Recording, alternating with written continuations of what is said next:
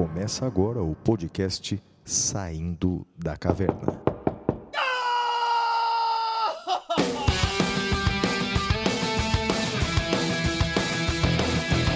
Com Guilherme Madeira, Fala galera, sejam bem-vindos, sejam bem-vindas. Flávio Martins, Olá pessoal, aqui quem fala é Guilherme Madeira. Eu queria agradecer a imensa e positiva repercussão do nosso episódio 2, que foi sobre prisão preventiva. Você não precisa ouvir o episódio 2 para poder ouvir esse episódio 3, são episódios autônomos. E eu queria mandar um beijo especial para a Cris, que é nossa ouvinte em primeira mão, ouve direto quando estamos gravando. Então, Cris, um beijo enorme para você que está nesse exato momento me ouvindo, te mandar um beijo. Uh, queria também mandar um abraço para todos os professores, colegas que têm comentado no nosso Instagram, nas nossas redes. Olha, é, ouvir de colegas como vocês, a, a, o quão vocês têm gostado do, do podcast é, sim, é maravilhoso. Queria de novo agradecer a professora Mariana, uh, também uma grande constitucionalista. E, uh, Flávio, o que, que, você tem a dizer, parceiro? Olha, Madeira, eu realmente não tenho palavras para agradecer a imensa repercussão do nosso podcast Saindo da Caverna. É todo mundo ouvindo, Madeira. Da área do direito, quem não é da área do direito, tá todo mundo ouvindo e felizmente a maioria das pessoas está gostando muito, Madeira. Olha, eu quero mandar um abraço para todos, é, mas é impossível, não é? Todos aqueles que mandaram mensagem, todos que mandaram e-mail lá para o nosso podcast arroba professorflaviomartins.com.br. Mas vou dar um destaque especial para alguns. Para o Rafael Ricardo, que deu como sugestão a gente falar do constitucionalismo latino-americano, Junieber Ramos, que sugeriu a gente falar de direito dos animais, Rebeca Abreu, Eduardo Barra, Lucas Batista, Thales Facundo, Paulo Arruda e todo mundo que mandou mensagem, seja por e-mail, seja no Instagram. E claro, como disse o Madeira, obrigado aos colegas professores que estão indicando o nosso podcast para os seus alunos. Hoje eu vou destacar dois: o professor Francisco Mário, o professor Jean Volney. Olha, para todos vocês, colegas professores, obrigado pela honra de estarem conosco no nosso podcast. Tamo junto, minha gente. E aí, Madeira, apresenta o primeiro bloco do nosso programa. Qual é mesmo? O nosso primeiro bloco é o Notícias na Caverna. Até já.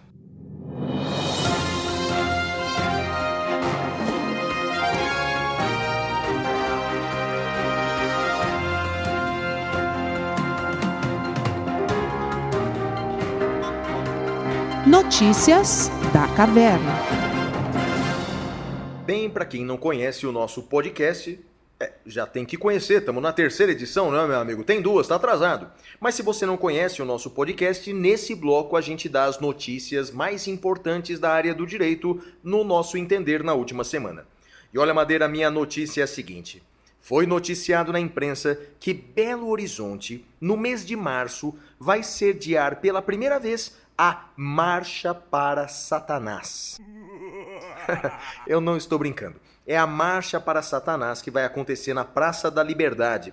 Segundo os organizadores do evento, Madeira, essa marcha é inspirada em formas modernas de satanismo, mas o objetivo principal dessa marcha é lutar pelo Estado laico, lutar pela laicidade. E aí, Madeira, por que eu separei essa notícia? Eu tenho duas perguntas para fazer. Primeiro, essa marcha está acobertada pela liberdade de expressão e pela liberdade de reunião? Essa marcha fere a Constituição? Minha opinião. Não, essa marcha não fere a Constituição. Assim como é possível fazer uma marcha para Deus, não importa qual é o seu Deus, é possível fazer também uma marcha para Satanás ou para qualquer outra coisa. A Constituição, né, quando fala do direito de reunião, ela impõe algumas limitações. Né? Por exemplo, a reunião tem que ter fins pacíficos, a reunião não pode ter armas, a reunião tem que ser previamente informada ao poder público, mas a Constituição não limita quanto ao conteúdo dessa marcha. Então, quanto à primeira pergunta que eu fiz, a minha opinião é: essa marcha pode acontecer ela não fere a Constituição. Tem uma opinião sobre isso, Madeira? Marcha para Satanás, você vai, Madeira? Flávio, eu não vou para a Marcha para Satanás, Quando eu ouço falar em Satanás, eu lembro logo do Asa de Águia, que tinha a música Show Satanás, que era uma música muito legal na época do carnaval. Dancei muito, professor Flávio, essa música. Concordo com você que ela não viola a Constituição, uh, as pessoas têm liberdade para se reunir, seja marcha em prol de Satanás, seja marcha para a Igreja Jedi, se tivéssemos uma Igreja Jedi aqui no Brasil. Então, não, não, não vejo violação constitucional alguma aí.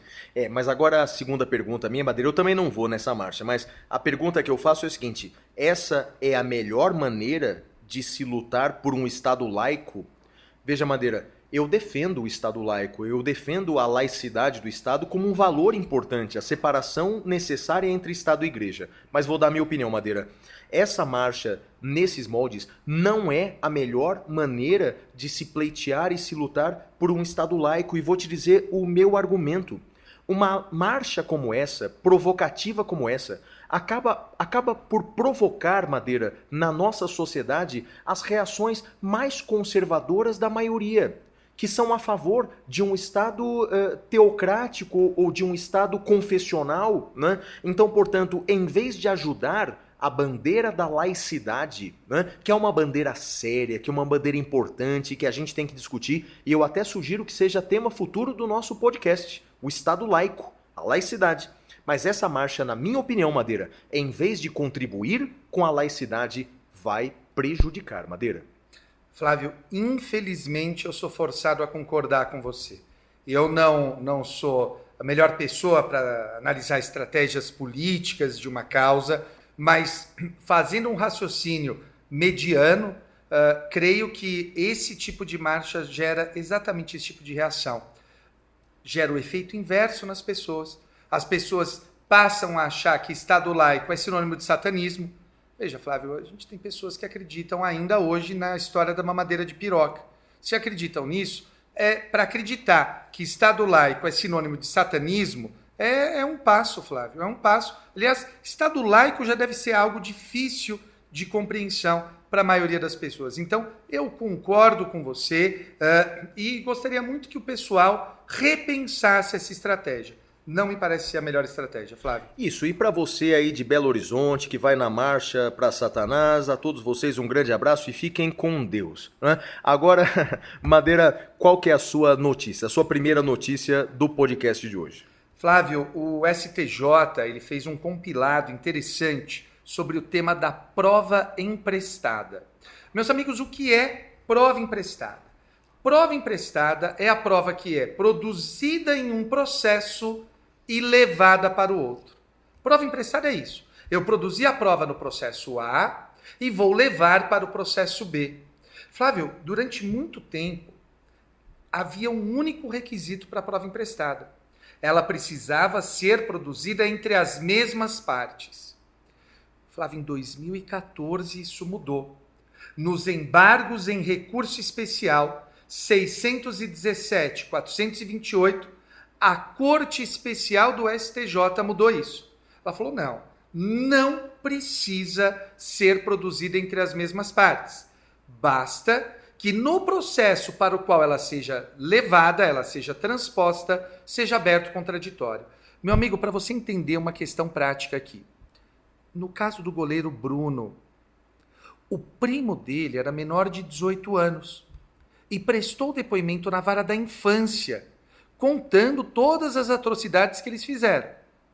Pois bem, o que, que aconteceu aí? O Ministério Público pegou o depoimento do primo e levou para o júri. E não queriam deixar usar aquele depoimento. Ora, queridos, não precisava. Não precisava da presença do Bruno na vara da infância, porque uh, não é mais exigido esse requisito. Qual era o único requisito? que o juiz do júri desse o seguinte despacho: J, junte-se, diga ao réu sobre o depoimento juntado nesses autos. Então, essa é a primeira questão do STJ. E a segunda consiste em saber o seguinte, Flávio, muitas vezes funcionários públicos são investigados pela prática de crime. E um funcionário público, quando é investigado pela prática de crime, isso também pode gerar um processo administrativo contra ele. A pergunta é: pode ser levado do inquérito policial para o processo administrativo essa prova?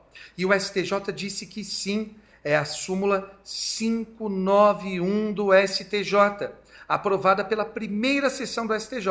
Ela diz que é possível utilizar provas emprestadas de inquérito policial e de processo criminal na instrução do PAD, processo administrativo disciplinar, desde que assegurados o contraditório e a ampla defesa. Flávio, e a sua notícia, parceiro? Eu tenho uma notícia madeira vinda lá do Rio de Janeiro e é uma notícia que tem a ver com o nosso primeiro episódio, o episódio da liberdade de expressão.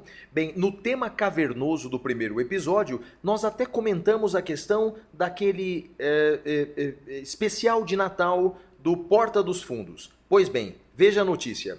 A juíza Natália Calil Miguel da Quinta Vara Civil do Rio de Janeiro negou pedido de liminar que pleiteava a suspensão daquele especial de Natal do Porta dos Fundos. É? Bem, argumentos da juíza, abre aspas, o livre trânsito de ideias no qual todos têm direito à voz.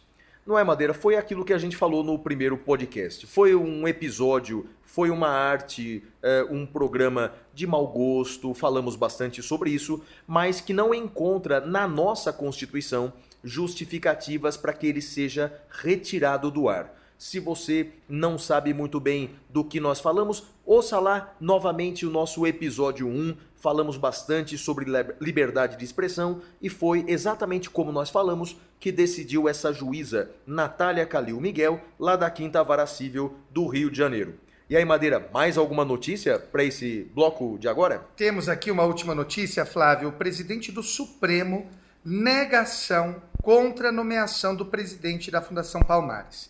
Uh, essa nomeação do presidente da Fundação Palmares está envolta em várias confusões, várias confusões. Houve uma suspensão uh, em primeiro grau. Essa suspensão foi mantida em segundo grau no TRF. O STJ liberou a nomeação do senhor Sérgio Nascimento de Camargo ao cargo de presidente da Fundação Cultural Palmares. E aí houve uma reclamação no Supremo contra isso. E o Supremo, ministro Dias Toffoli, negou esta reclamação. Ele disse que o tema não é próprio de reclamação constitucional. Flávio, é, é aquilo que a gente tem já tocado em algumas vezes nesse programa. Você pode discordar uh, da, da visão ideológica do Sérgio Nascimento de Camargo, uh, e você tem todo o direito de discordar disso. O que me incomoda é o judiciário interferindo em nomeações uh, políticas. É o Judicial Review e é aquela ideia que a gente tem dito, e eu, eu insisto nisso, Flávio.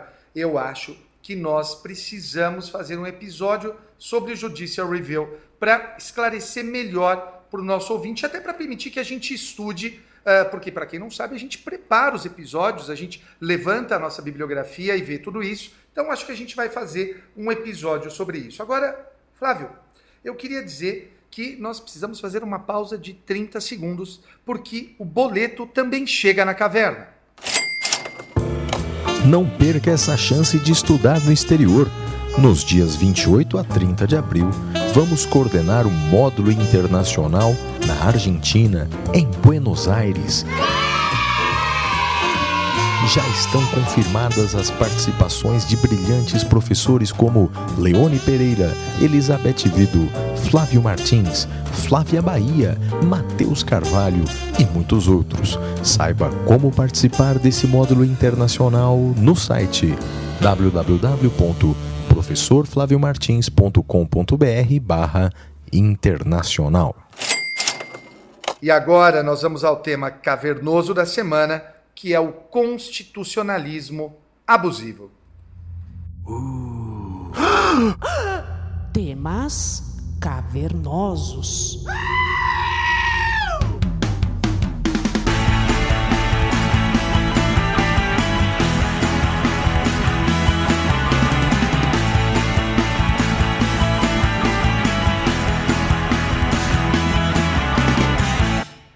Bem, meus amigos, o tema que nós escolhemos para esse terceiro episódio é um dos mais novos temas do direito constitucional contemporâneo. O Flávio, ele é uma das primeiras pessoas a discutir esse tema. Desde a primeira edição do livro, uh, do livro de direito constitucional dele, ele trata disso. E no ano passado, ele viajou pelo país todo palestrando sobre esse assunto. É o verdadeiro palestrinha, como diria os nossos amigos do Choque de Cultura. Ocorre que, no início de 2020, o Supremo Tribunal Federal pela primeira vez ele se referiu a esse fenômeno e acabou despertando a curiosidade de vários juristas. Constitucionalismo abusivo. Vocês têm agora a oportunidade de aprender sobre isso com uma das maiores autoridades do país sobre o tema. Flávio, constitucionalismo abusivo, o que é isso? Bem, Madeira, quando você falou que vinha uma das maiores autoridades, eu fiquei olhando para a porta, esperando quem vinha. Agora, quando você falou que sou eu, muito obrigado pelas palavras. Madeira, não concordo muito, mas agradeço demais. É a nossa amizade que fala mais alto. Olha, meus amigos, Madeira, esse é um dos temas que mais me dá medo. O constitucionalismo abusivo. Basicamente, Madeira, esse tema ele foi identificado há mais ou menos uns 10 anos por dois constitucionalistas norte-americanos. O primeiro é David Landau, professor da Universidade da Flórida. O outro é Mark Tushnet, professor da Universidade de Harvard. Madeira, olha só o que é isso.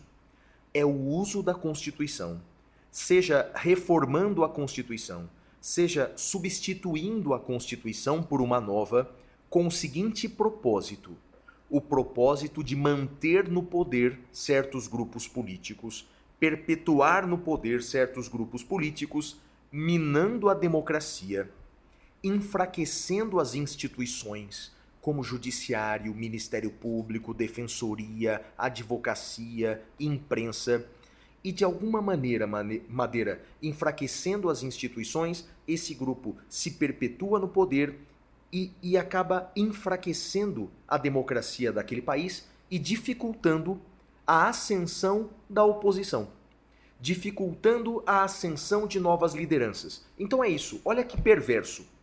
A Constituição, que nasceu como uma ferramenta para diminuir o poder do Estado, agora vem sendo usada de forma subreptícia para aumentar o poder do Estado, aumentar o poder daqueles que estão lá no governo, é? perpetuando-os no poder enfraquecendo a democracia, enfraquecendo as instituições e dificultando o acesso de novas lideranças. Sabe o que é o pior de tudo, Madeira? É que tem exemplo desse troço no mundo inteiro. Diga lá, Madeira, suas impressões iniciais. Era justamente isso que eu ia te perguntar, Flávio. Eu, eu sempre fico assustado quando eu vejo esse tema.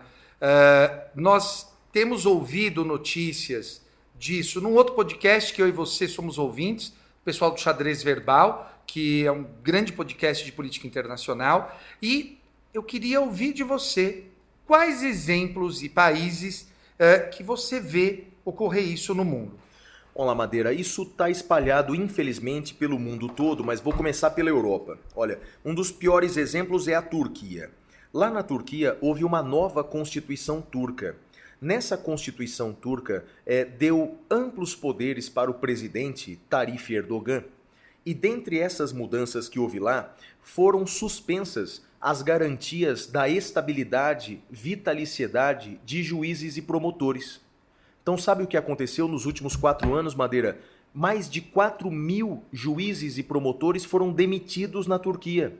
A depender do que o juiz fala, ou faz, ou decide, ele é demitido na Turquia, não tem mais estabilidade.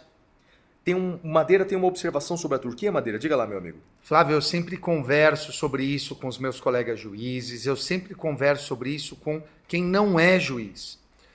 A garantia da, da vitaliciedade, ela não protege, não é, ela não serve para proteger o mau juiz, mas ela serve para proteger o bom juiz contra o abuso do governante de plantão.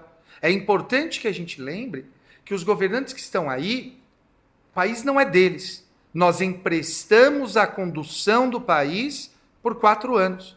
E por isso que os magistrados são dotados de vitaliciedade. No meu livro, no meu curso de processo penal, eu falo justamente sobre esse tema. O juiz deve ter a vitaliciedade assegurada, justamente, e na próxima edição, a do ano que vem, Flávio, eu vou acrescentar isso como um exemplo de por que, que ele deve ter a vitaliciedade assegurada para evitar esse constitucionalismo abusivo. Flávio, além da Turquia, além do Erdogan, ou como dizem, do Erdogan, quem mais que você tem aí de indicação? Ah, Madeira, vai piorar o negócio, amigo. Olha, lá na Polônia, olha que interessante o que aconteceu. Mudaram a legislação polonesa, inclusive a legislação constitucional, para antecipar a aposentadoria dos ministros do Tribunal Constitucional seria o nosso STF.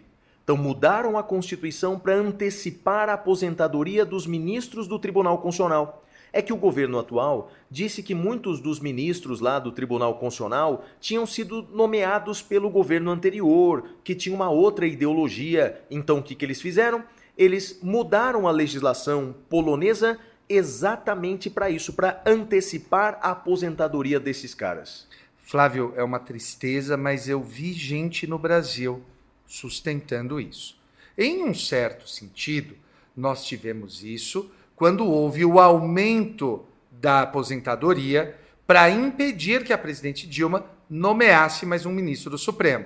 E agora estão querendo voltar ao estado anterior para que o atual presidente possa nomear mais pessoas. Estão falando, Flávio, de revogar a PEC da Bengala no Brasil para voltar para 70 anos. E aí aumenta o número de nomeações do atual presidente. É, eu posso dizer, Madeira, que, bem, primeiro que isso é um absurdo, e segundo que não é né, nada muito criativo, não. Estão copiando a Polônia, e digo mais, estão copiando o Peru. É o terceiro exemplo que eu ia dar. Porque o governo peruano, no momento, também quer fazer isso. É também. sério? Eu falo, eu, Madeira, não é à toa que eu tenho medo desse troço. Esse troço está se espalhando para o mundo inteiro. No Peru, o presidente peruano quer mudar a Constituição peruana para aposentar alguns ministros da Corte Constitucional e para que ele possa nomear ministros e ter o Tribunal Constitucional a seu lado. Cara, do Mas- Peru eu não, não, não tinha conhecimento. Pois é, e vai mais longe, Madeira. Aqui na América do Sul, o pior dos casos certamente é o caso da Venezuela. Não é? Quando eh, o presidente Nicolás Maduro perdeu as eleições parlamentares, ele não quis governar com um parlamento de oposição. Ele fez o seguinte: convocou uma nova Assembleia Constituinte. Ele disse: a partir de agora nós vamos ter uma nova Constituição. E o que fez essa Assembleia Constituinte, Madeira? Senta que o negócio é grave. Então, primeiro, enfraqueceram os poderes do parlamento, demitiram a chefe do Ministério Público que investigava Maduro e suspendeu as garantias da estabilidade. Madeira, na Venezuela não tem mais estabilidade de servidor público. A depender do que o servidor público fala ou faz, ele é demitido sumariamente. E eu faço um alerta, viu, Madeira? Aqui no Brasil, é, existe uma tendência, inclusive uma proposta de emenda constitucional para acabar com a estabilidade dos servidores públicos, sob o argumento de que essa estabilidade prestigia o servidor público desidioso, prestigia o servidor público ineficaz. Eu tenho absoluta liberdade para falar isso, Madeira, porque eu não sou e nunca fui servidor público. Então eu digo isso como um professor de instituições privadas, não é? e a minha vida inteira foi assim. A estabilidade é uma garantia contra o exercício do poder.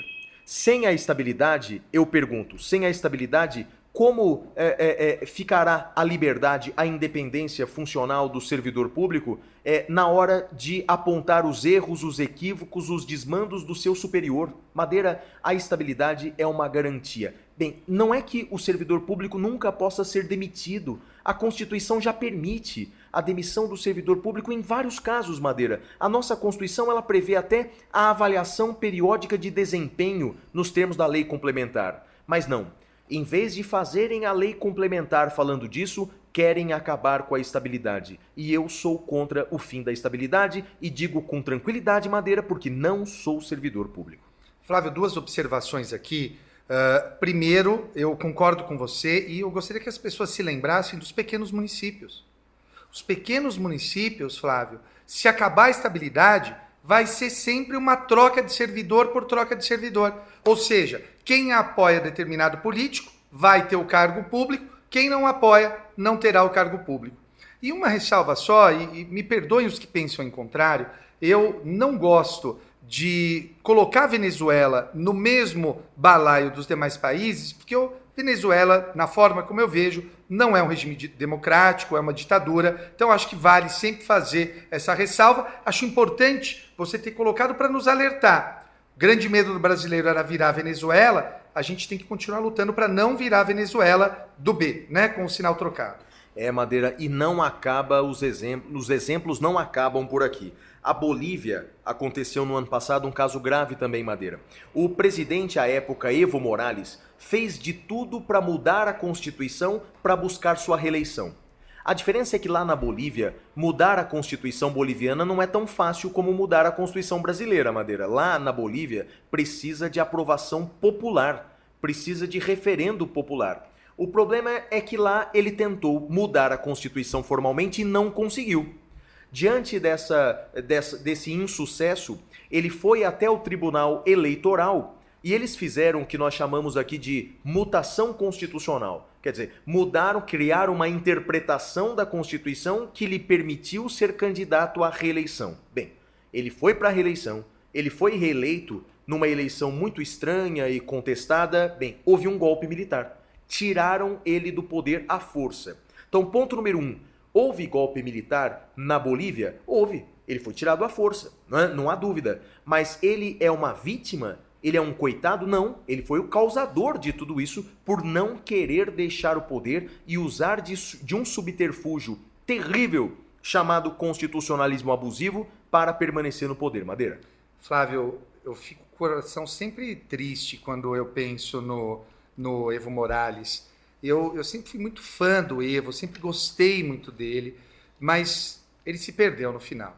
O Evo, quando tentou uh, abrir as portas para uma reeleição eterna, aí ele virou só mais um desses ditadores uh, de plantão que querem se perpetuar no poder. Fechando esse parênteses e voltando ao tópico. Flávio, no Brasil, no Brasil, porque você falou do mundo, deu uma aula para gente. Turquia, Polônia, Peru, Venezuela, Bolívia. No Brasil, você tem exemplos de constitucionalismo abusivo? Madeira, infelizmente, eu tenho sim. Né? Aliás, o Supremo Tribunal Federal, na ADPF 622, pela primeira vez falou disso. Mas o STF, através do ministro Barroso, ele deu uma conceituação mais elástica do constitucionalismo abusivo. Eu defini aqui, de uma maneira mais limitada, dizendo que é o uso da Constituição para se perpetuar no poder, é a reforma ou a substituição da Constituição para minar a democracia. O Barroso ele disse que é qualquer ato do poder público que mina a democracia. O que, que o Supremo decidiu? O Supremo suspendeu liminarmente o decreto 10.003 de 2019 do presidente Jair Bolsonaro, que alterava, Madeira, a composição do, de um conselho, o famoso conselho chamado, é, conhecido como CONANDA. É o Conselho Nacional dos Direitos da Criança e do Adolescente. Bem, o presidente Bolsonaro fez um decreto diminuindo a participação da sociedade civil nesse conselho. O Supremo Tribunal Federal entendeu que essa medida era inconstitucional porque é um decréscimo da democracia Portanto, com essa medida, há uma menor participação da sociedade civil na tomada de decisões e, portanto, esse decréscimo, esse downgrade em inglês, né? poderíamos dizer assim, isso é um fenômeno de constitucionalismo abusivo. O exemplo que eu tenho para dar é um pouco maior do que esse. A emenda constitucional 97 de 2017, Madeira. Essa emenda constitucional, portanto, agora estamos falando de mudança da Constituição. Essa emenda constitucional 97, ela mudou o artigo 17 da Constituição Federal. Só para o nosso ouvinte entender. Até 2017, todos os partidos políticos no Brasil, todos os partidos, recebiam recursos do fundo partidário e todos os partidos políticos, até o menor partido político, tinham horário gratuito no rádio e televisão. Então todos os partidos tinham acesso aos recursos do fundo partidário e tinham acesso ao rádio e TV. Isso mudou, Madeira. Os menores partidos, os partidos que têm uh, o menor desempenho eleitoral nas eleições para deputado federal, esses partidos não têm mais recursos do fundo partidário, não tem mais horário gratuito no rádio e televisão. É? Então esses partidos não têm. E aí você vai me perguntar, Flávio, e o que, que aconteceu com o dinheiro então? Diminuiu? Não, não, não, não. Não diminuiu. aumentou. A estimativa, Madeira, para 2020 é que nós teremos com recursos públicos cerca de 3 bilhões de reais para financiamento das campanhas eleitorais municipais. Mas esse dinheiro todo vai ser repartido entre quem, Madeira? Entre os maiores partidos. Os partidos já estabelecidos, os partidos com mais deputados federais. Só para dar um dado, o Partido dos Trabalhadores, o PT, que hoje é o maior partido em número de deputados federais, deve receber esse ano, Madeira, cerca de meio bilhão de reais com recursos públicos. O nosso dinheiro, o dinheiro dos nossos tributos, dos nossos impostos, meio bilhão. O Madeira, e os pequenos partidos? Ou se nós quisermos criar um partido agora, um partido do saindo da caverna com os nossos ouvintes, quanto nós receberemos de recursos públicos? Zero. Portanto, Madeira, essa emenda constitucional, que tem lá suas virtudes, eu reconheço, é a chamada cláusula de barreira, evita o surgimento de partidos de aluguel e outras coisas mais. Então, apesar de ter suas virtudes, tem o seu defeito. Qual o defeito? Dificulta o surgimento de novas lideranças, dificulta o surgimento de novos partidos e enche de dinheiro os partidos já estabelecidos, aqueles que estão no poder. Madeira e caros ouvintes, no meu entender, esse é o típico exemplo de constitucionalismo abusivo. Você mudar a Constituição para prestigiar os que estão no poder e enfraquecer a chance de que uma oposição ou que novas lideranças ascendam. Esse é o fenômeno Madeira que tanto me assusta. Flávio, eu estava ouvindo você falar e estava pensando aqui. Eu acho que talvez nesse caso, eu queria ponderar com você. Será que não é caso da gente dividir o tema em dois? No seguinte sentido, eu sou favorável, sou favorável, Flávio, a uma maior restrição aos partidos políticos. Eu não lembro, agora eu deveria ter pesquisado, eu não lembro quantos partidos políticos a gente tem no Brasil, mas é um monte de partido político. Não é possível que haja tantas divergências assim. Você mesmo falou ah, a ideia de coibir partidos de aluguel. Eu acho que nisso nós estamos de acordo. Agora, será que o problema não está. Então, quanto a isso, de acordo, mas será que o problema não está na outra questão, em redistribuir esse valor para os maiores partidos, em vez de simplesmente fazer aquele corte. Eu me lembro, Flávio, que o presidente da República ainda usou, com todo respeito, de um, de um sofisma, eu diria, dizendo: não, eu não posso vetar este projeto. Eu ainda tuitei, falei: veta Bolsonaro, né? Hashtag. Uh, eu lembro que o presidente disse: eu não posso vetar, porque se eu vetar é crime de responsabilidade, eu posso sofrer impeachment. O que, que você tem a dizer sobre isso? Bem, Madeira, eu até escrevi sobre isso nas minhas redes sociais, porque muitos me perguntaram. Bem, não é crime de responsabilidade vetar. Aliás, eu, como jurista, defendo a inconstitucionalidade desse fundo nefasto, Madeira, que é o fundo de financiamento de campanha. Veja, o Brasil vive numa crise econômica já há anos econômica e social. Então temos problemas seríssimos na saúde, na educação, na segurança pública. Então, diante desse cenário, reservar, reservar 3 bilhões de reais para o, o financiamento de campanhas eleitorais me parece irrazoável. E se é irrazoável, fere o devido processo legal no aspecto material e, portanto, é inconstitucional. Eu, Madeira, se fosse presidente, vetaria por inconstitucionalidade. O motivo verdadeiro é o seguinte: é, vetar esse fundo eleitoral bilionário não era bem crime de responsabilidade, mas criaria um mal-estar sem tamanho entre o poder executivo e o poder legislativo. Então o presidente Bolsonaro ele vetou não porque era inconstitucional. Esse discurso foi para os seus eleitores. Ele vetou, na verdade, porque realmente seria uma convivência terrível com o Congresso Nacional que é o maior beneficiado desses bilhões de reais tirados do nosso dinheiro e revertidos para o financiamento das campanhas eleitorais. Flávio, esse tema é um tema relevantíssimo de ciência política uh, e, infelizmente, desde Fernando Henrique, passando Fernando Henrique 1 e 2, Lula 1 e 2, Dilma 1 e 1,5, Temer uh, e agora Bolsonaro, essa relação com o Congresso Nacional ela é sempre tensa, ela é sempre delicada, justamente pela vagueza dos chamados crimes de responsabilidade. A lei de impeachment, que de crimes não tem nada, são infrações político-administrativas. Você tem razão. E, Flávio, mais alguma consideração para fechar o tema do constitucionalismo abusivo? Tenho sim, Madeira. Olha, esse tema é importante, esse tema merece ser estudado. Sugiro que o nosso leitor, o nosso ouvinte, perdão, ele leia essa DPF 622. Aqueles que quiserem, eu trato desse assunto no capítulo 1 do meu livro. E lá na frente, Madeira, daqui a algumas dezenas de podcasts, algumas dezenas de semana, talvez no final do ano, possamos fazer um podcast sobre um outro tema, que é como nos defender do constitucionalismo abusivo. O problema é esse. Temos um problema sério e é um problema mundial. Mas lá na frente, depois de discutirmos outros tantos temas jurídicos relevantes, eu volto e falo das defesas contra o constitucionalismo abusivo. Madeira. É isso aí, Flávio. E agora nós vamos para o nosso próximo bloco: pintura rupestre. Até já.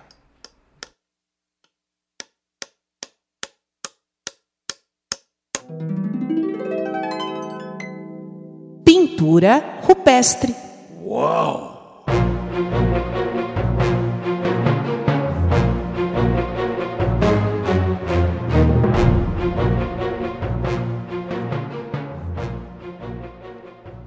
Meu caro ouvinte, minha cara ouvinte, nesse bloco agora Pintura Rupestre, eu e o professor Madeira daremos nossas dicas culturais. Começo eu. Olha, Madeira, é, a dica cultural que eu dou nesse episódio número 3 é um filme. Um filme disponível, por exemplo, na Netflix. Um filme se chama Negação. Negação. Esse filme, Madeira, apresenta uma professora, é baseado em fatos reais, uma professora chamada Deborah Lipstadt, é uma professora norte-americana, interpretado é, pela atriz é, Rachel Weisz. Ela é uma conceituada pesquisadora sobre o Holocausto, sobre o nazismo. E no livro dela, ela ataca veementemente um historiador ou pseudo-historiador inglês chamado David Irving, que prega que o Holocausto não existiu. Segundo ele, nos livros dele, o Holocausto é uma invenção dos judeus para lucrar, lucrar mais. Né? Bem, ela, essa escritora norte-americana e professora, ela foi processada por difamação por esse autor inglês e ela é obrigada a provar que o Holocausto existiu, bem como os perigos decorrentes do chamado negacionismo. Olha, Madeira, negacionismo é uma expressão que vem do francês, não é? É exatamente a escolha de negar propositalmente fatos históricos comprovados. Negar, por exemplo, que houve o nazismo, negar, por exemplo, que a Terra é redonda, ou seja, fatos absolutamente comprovados historicamente ou cientificamente são negados sistematicamente e deliberadamente. Então, meus amigos, em tempo de redes sociais, não é? em que esses estudos históricos, científicos, acadêmicos são refutados por opiniões, eu acho isso, eu acho aquilo, vale a pena ler esse livro. E me fez lembrar, sabe uma outra coisa, Madeira? Uma, uma teoria é, de um uh, filósofo chamado Karl Popper, que ele fala do paradoxo da intolerância. Tem uma coisa no filme que ela diz muito, né? Essa escritora diz é o seguinte: não, eu não vou me calar contra o negacionismo. Temos que combater o, o, o negacionismo. Não vamos ficar quietos diante disso. Não podemos tolerar aqueles que são intolerantes. E o Madeira, eu sei que você já escreveu sobre isso aí nas suas redes sociais, sobre o paradoxo da tolerância, não é? O que, que você tem para falar disso? É um tema interessantíssimo, não é, Madeira? É sensacional, Flávio, o paradoxo da tolerância, desenvolvido por Karl Popper no seu livro The Open Society and Its Enemies, foi escrito em 1945. E qual é a ideia, Flávio? A ideia é de que eu devo tolerar, mas eu não devo tolerar tudo. Eu não devo tolerar os intolerantes, aqueles que desejam limitar, aqueles que desejam cortar determinados discursos. Então, eu não posso tolerar o intolerável, ou ser o intolerante. A tolerância ilimitada leva ao desaparecimento da tolerância. É essa a ideia. Nós não podemos tolerar de maneira ilimitada. Quando assim o fazemos, o paradoxo vem justamente daí. A tolerância será destruída. É isso mesmo, Madeira. Então fica a minha dica. Assista o filme Negação, baseado em fatos reais. Realmente uma história extraordinária, sobretudo para quem gosta da área do direito. E aí, Madeira, qual sua dica cultural do nosso quadro Pintura Rupestre? Flávio, eu queria falar com os nossos fãs otakus. Flávio, você sabe o que é otaku? Não tenho a menor ideia, Madeira. O que diabo é isso? Otaku, eu sou um otaku. Otaku é esse pessoal que é fã de mangá, fã de anime. E nós temos um anime que são aqueles desenhos japoneses, aquela coisa toda. Tem um anime que eu estou lendo o mangá que se chama Full Metal Alchemist. Flávio, é lindo, é lindo. São dois irmãos uh, alquimistas que perdem a mãe quando eles são crianças. E aí eles tentam trazer a mãe de volta à vida. Só que ao fazer isso, um dos irmãos perde o corpo, o outro perde, perde um braço e uma perna. E aí, o que perdeu o corpo inteiro tem um corpo de metal e o outro tem próteses de metal. E aí eles estão agora em busca da pedra filosofal para tentar recuperar o corpo do irmão que perdeu. Eu queria só fazer um alerta: na Netflix tem dois. Tem o Full Metal Alchemist Brotherhood e o outro. Vejam o Brotherhood. E por quê? Porque o Brotherhood é o que foi feito quando terminou o mangá. Então ele é o mais parecido possível com o mangá. Então eu sugiro que vocês vejam Full Metal Alchemist Brotherhood. Flávio, qual a próxima dica, parceiro? Madeira, primeiro eu estou aqui anestesiado pela sua dica cultural. Rapaz, eu nunca tinha ouvido falar do que você disse, mas ó, vou correr atrás. É no Netflix que eu vejo, né? Netflix. Na Netflix, porque ela é uma mocinha, como ela já disse no Twitter. Maravilha. Então, na Netflix, nós encontramos essa dica cultural do Madeira e a minha também. Olha, Netflix, se quiser patrocinar o nosso podcast, hein? Estamos aqui à disposição. E Netflix, paga nós, porque boleto também chega na caverna.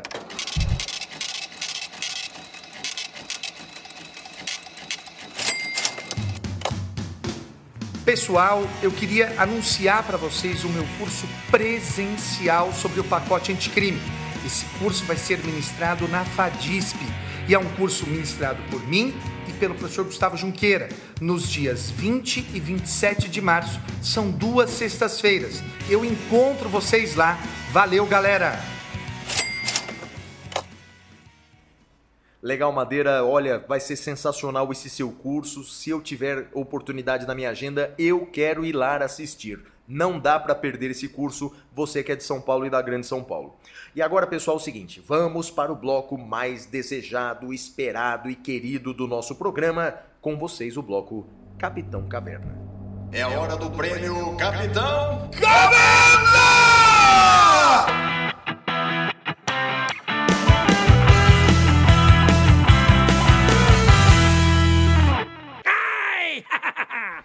Muito bem, meus amigos, o meu destaque positivo do Capitão Caverna vai para uma garotinha de 4 anos chamada Kalei Pessina. Ela é moradora do Novo México e ela ficou impressionada quando ela viu uh, algumas mulheres sem cabelo por conta do tratamento de câncer, Flávio. E aí ela decidiu deixar o cabelo dela crescer para daí ela fazer uh, depois o corte do cabelo e doar para essas mulheres. Nós temos projetos similares no Brasil, uh, chamado Rapunzel e variações de Rapunzel. Uh, são projetos de que as pessoas deixam o cabelo crescer, cortam seus cabelos e doam para essas instituições que aí fazem uh, perucas para as pessoas que são portadoras de câncer e que perdem o cabelo. Eu acho que qualquer pessoa que lute contra o câncer, que faça uma pequena coisa contra o câncer, merece sempre e por toda a vida ser um destaque positivo. E o meu destaque positivo vai para ela. Flávio. Olha, Madeira, o meu destaque positivo da semana, o meu prêmio Capitão Caverna positivo, vai para uma médica veterinária. Ela se chama Maria Estrela Felício. Olha, Madeira, ela, além de ser uma médica veterinária, ela é uma escritora. Ela fez um livro sobre o cachorrinho que ela adotou. Um cachorrinho chamado Cupcake. Cupcake, não é? O, o Cupcake é um personagem do Instagram. Você pode entrar lá na, no Instagram e procurar por Cupcake Dog. Você vai encontrar o Cupcake. O Cupcake é um cachorrinho que foi atropelado, que perdeu duas patas, mas que foi adotado por essa médica veterinária. E veja só a história que sensacional, Madeira. Ela escreveu um livro um livro chamado Cupcake, o, o cachorrinho de duas patas, e ela leva o cupcake com as duas patinhas para as escolas, para mostrar para as crianças o como dá para ser feliz mesmo sendo diferente. Como dá para ser feliz mesmo tendo deficiências. E o mais legal, todo o recurso madeira adquirido com a venda desse livrinho do Cupcake, o cachorrinho de duas patas, é todo revertido para ONGs e para o financiamento da causa animal. Então, portanto, olha, meu destaque positivo vai para Maria Estrela Felício, é, que na verdade ela não espera com que as pessoas façam o bem. Ela não espera que o mundo se transforme. Ela transforma o mundo. Se você quiser comprar o livro da Maria Estrela Felício, é só entrar no site lojinha do cupcake.com.br. Eu já comprei o meu exemplar, Madeira, que os nossos ouvintes também possam comprar o exemplar e ajudar a causa animal, que nós sabemos, eh, os animais não têm o poder de se defender e de falar, precisam da nossa ajuda. E aí, Madeira, destaque negativo, o que, que você tem para contar, Madeira? Olha, Flávio, destaque negativo, eu é aquilo que você fala, né? A gente pode escolher um milhão de destaques negativos. E esse destaque negativo a gente conversou antes do programa e eu vou deixar você falar do destaque negativo e eu comento em cima. Madeira, eu vou te falar uma coisa, cara. Eu tô muito triste, Madeira. Eu tô muito triste com alguns episódios. Lá no primeiro bloco a gente falou, não é, sobre preconceito, racismo, machismo, etc. Eu tô chateado por causa do seguinte: é um fenômeno mundial, não é? É, nas redes sociais a gente vê tanto ódio, preconceito, machismo e também nos estádios de futebol. Eu não sei o que acontece, Madeira, mas nos estádios de futebol, talvez por conta da aglomeração de pessoas, esses sentimentos ruins, eles acabam extrapolando, eles acabam se potencializando. Bem, tem dois casos para contar muito recentes, Madeira. Primeiro, lá no estádio de Minas Gerais, o mascote do Atlético Mineiro, o galo do Atlético Mineiro, não é? Ao apresentar os novos jogadores do seu time, como eh, Diego Tardelli e uma jogadora do time feminino, esse mascote, que era, claro, um homem vestido de galo, pegou a moça Madeira, fez com que a moça desse uma voltinha para que as pessoas vissem o seu corpo inteiro e ele começou a fazer meio que gestos obscenos, sexuais com relação à moça. Veja, uma menina que decidiu ser jogadora de futebol no Brasil. Tem todo o preconceito já envolvendo isso, não é, Madeira? E ser tratado como um objeto sexual na frente dos torcedores. Bem, o Atlético Mineiro suspendeu aquele mascote, como era realmente esperado, mas Madeira, que horror, né? Ainda a gente continua tratando a mulher como um objeto sexual, Madeira, que coisa terrível. Então, olha, para o mascote do Atlético Mineiro, e para todos os machistas desse país o nosso destaque negativo do Capitão Caverna. Flávio, eu concordo plenamente com você. Uh, é óbvio, e eu digo isso nas redes sociais, uh, eu concordo com muito do que uh, o pessoal que estuda, as mulheres que estudam feminismo e machismo dizem. há um machismo estrutural e, portanto, nós, eu e você, somos exemplos disso. Nós somos criados no interior, né? nós trazemos embutidos em nós esse machismo. Não vamos pagar aqui de pessoas especiais, diferentes, mas a gente reconhece e procura lutar diariamente contra esse pensamento machista que está arraigado em nós. E a mesma coisa, Flávio, vale para o segundo destaque negativo, que vem de Portugal. Ah, que pena, um país que eu tanto amo, Madeira, mas agora há poucos dias, na cidade de Guimarães, uma linda cidade no norte de Portugal, no estádio de futebol em Guimarães, jogavam Vitória de Guimarães, o time da casa, e o Porto, o time da cidade do Porto, claro, né? E aí, Madeira, houve ofensas racistas contra um jogador do time do Porto, o jogador Marega. E ele, Madeira, revoltado com aquelas ofensas racistas, ele deixou o gramado. Ele não aguentou aquelas ofensas e ele saiu do gramado, ofendido, humilhado por aquelas ofensas racistas. Madeira, mas que coisa horrorosa. Como é que o ser humano ainda considera-se superior aos outros por causa da raça, por conta da cor? Olha, é uma pena. Me faz lembrar a frase é, do Renato Russo, né? Nos deram espelhos e vimos um mundo doente, não é? Então, portanto, olha, para você racista, para você machista, para você homofóbico, olha, o nosso destaque negativo, o nosso repúdio a todos vocês. Muito bem, meus amigos, é isso. Desta forma, encerramos o nosso episódio de hoje. E eu queria mandar um abraço e um beijo pro meu pai, pra minha mãe e pra você. E para você, Xuxa Meneghel, um abraço também aqui da equipe do podcast Saindo da Caverna.